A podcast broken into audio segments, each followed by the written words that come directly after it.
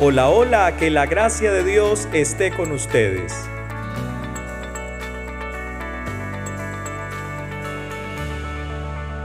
Hay algo muy importante que no podemos olvidar jamás, jamás, y es que nuestro Dios no se queda en momentos, sino acompaña procesos, y llevamos un proceso maravilloso titulado en nuestra serie Matrimonio y Familia, Escuela de Vida y Amor. Llegamos ya a nuestro tercer episodio con un tema maravilloso. Hermana Nubia. Claro que sí, ese tema es Tu vida es para amar. Nos llevamos esta gran buena noticia hoy en medio de un mundo que necesita noticias buenas que levanten el corazón, que nos dé ánimos para seguir el camino. Así que prepárate, que el Espíritu Santo hoy tiene mucha novedad que darte para que des mucho fruto en tu familia y en el mundo. Aventurados entendamos, tu vida es para amar. Como el ave está hecha para volar y el pez para nadar, así nuestro corazón está hecho para amar. El corazón da y recibe sangre. No puede solo dar, no puede solo recibir. Necesita vivir este dinamismo, dar y recibir amor. Ese es nuestro tema de hoy en esta escuela de vida y amor familias y matrimonios expertos en ese arte de amar. Nada fácil, ¿verdad? No, no, no, porque el mundo no nos enseña a amar. Claro que sí, nuestras familias, nuestros papás, nuestros maestros van siendo una referencia, nos van apuntando el camino, pero cuánta confusión hay en qué es amar, qué tipo de amor dar y cómo recibir de los demás. Así que Jesús nos ofrece esa escuela en el dinamismo de amar. Estamos hechos para amar. Nuestra actividad principal, así como necesitamos comer cada día o respirar, necesitamos también amar. No podemos prescindir.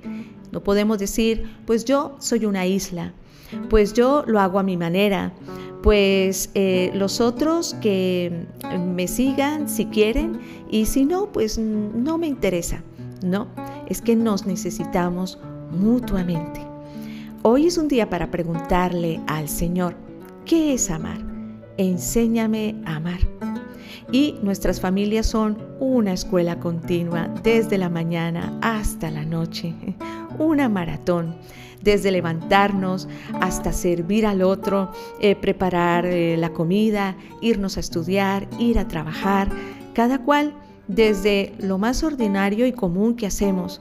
Pues sí, pero nada de eso tendría sentido si no es por amor, si no es para hacer que el otro crezca, que el otro se sienta importante, que vea que me interesa, que quiero lo mejor para él.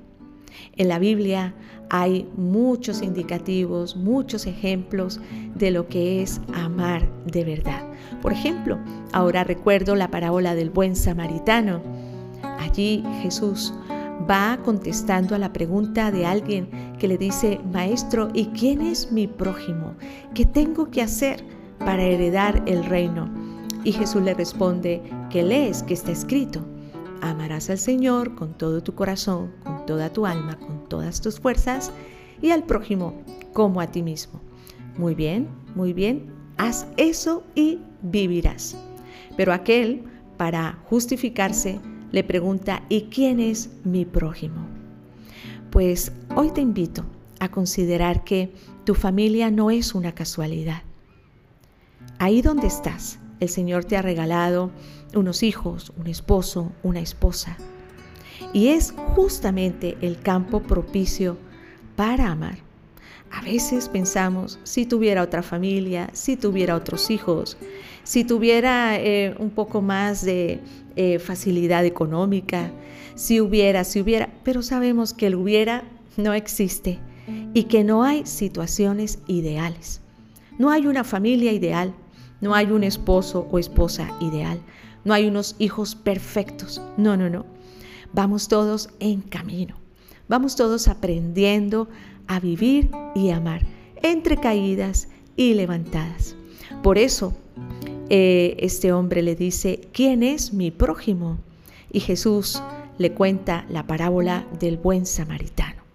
A veces aquellos que eh, por fuera se ven más religiosos, más recatados, eh, más perfectos, resulta que son los que tienen el corazón más frío, más desinteresado, más acomodado en su propio bienestar. Como el ejemplo del levita y el sacerdote que no se detienen a atender al pobre que cayó allí apaleado, moribundo, pero después se detiene un samaritano. Precisamente Jesús nos invita a darnos cuenta que estamos llamados a ser buenos samaritanos, a considerar que mi familia es esa familia perfecta, es la que Dios me quiso dar para que allí crezca en el amor, para que aprenda a perdonar, a escuchar, a caminar, sobre todo a perdonar, que es lo que más nos cuesta. Pero el Señor no nos pide imposibles y nos dice, yo te daré la fuerza, yo te ayudaré a acompañar a ese hijo adolescente que tanto dolor de cabeza te da. Yo te enseñaré a escuchar a tu esposa, a compartir con tu familia, con tus vecinos, a ser prójimo. Entrar en la escuela del amor. Primera Corintios 13. El amor que todo lo espera, que todo lo soporta, el amor que no tiene fin. Y descubrir que, aunque difícil, no es imposible. La pregunta para hoy es, ¿a quién amas? ¿Cómo amas? ¿Qué te impide amar? Y a la vez, mirar a Jesús que nos dice, la talla del amor te la doy yo. Primera Corintios 13. El amor todo lo puede, nada más perfecto que el amor. Así que, queridos hermanos, hoy es el día de aprender esta lección, de practicarla, de vivirla una y otra vez, para que seamos testimonio en medio de un mundo que no quiere salir de su comodidad, que busca lo bonito, lo barato, lo fácil y que rechaza el sufrimiento que es propio del que quiere amar al estilo de Dios. Reconociendo que nuestra vida es para amar, los invitamos a remar en las relaciones humanas y a brindar precisamente el fruto de la presencia de Dios. Amar es entregarse olvidándose de sí, buscando lo que al otro pueda hacer feliz. Por eso, vivamos para el amor y que siempre la gracia de Dios esté con ustedes. Nos vamos con esta nueva semilla sembrada en los corazones y muy seguramente va a dar mucho fruto en tu vida, en tu familia, en la iglesia y en el mundo. Así que agradecemos a Dios esta nueva oportunidad que nos ha dado y sigamos adelante, que queda mucho por descubrir. Este es un podcast semanal y podrás encontrarnos en casi todas las plataformas de podcast e incluso en Facebook, así que no te pierdas ninguno de nuestros episodios.